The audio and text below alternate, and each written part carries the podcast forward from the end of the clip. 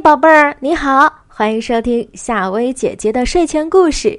如果想听到夏薇姐姐更多的睡前故事，宝贝们可以搜索关注夏薇姐姐讲名人传记。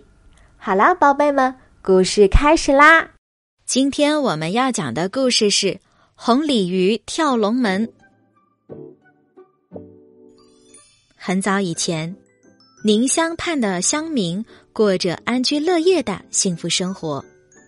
有一年，不知从哪儿飞来一条大黄龙，它经常做坏事，把乡民的幸福生活全破坏了。每年六月六日大黄龙的生日这一天，他强迫人们献上猪、羊、牛等贡品给他享用。如果乡民不照做的话，他就发怒作恶，窜上村庄，吞噬人畜，破坏庄稼。有一位聪明俊美的小姑娘，名叫玉姑，她下决心一定要除掉恶龙不可。她几次登上云台观去找云台仙子求救，但却没能找到。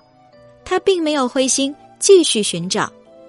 仙子被玉姑的心诚志坚精神感动了，就告诉她说：“离这千里之外有个鲤鱼洞。”你前去会见一位鲤鱼仙子，他会帮助你的。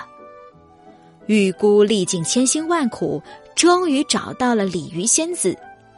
鲤鱼仙子对玉姑说：“你想为民除害，这是件大好事，可是必须牺牲你自己啊。”玉姑毫不犹豫的说：“只要能为乡亲们除害，我什么都愿意做。”鲤鱼仙子见玉姑这样的诚恳坚决。就向玉姑喷了三口白泉，玉姑顿时变成了一条美丽刚劲的红鲤鱼。红鲤鱼逆江而上，经过七七四十九天，游回家乡。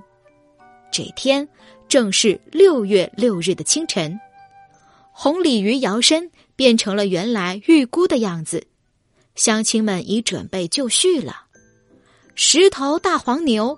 一百头肥羊、肥猪，人们敲锣打鼓，宛如一条长龙，向黄龙所在的那条河走去。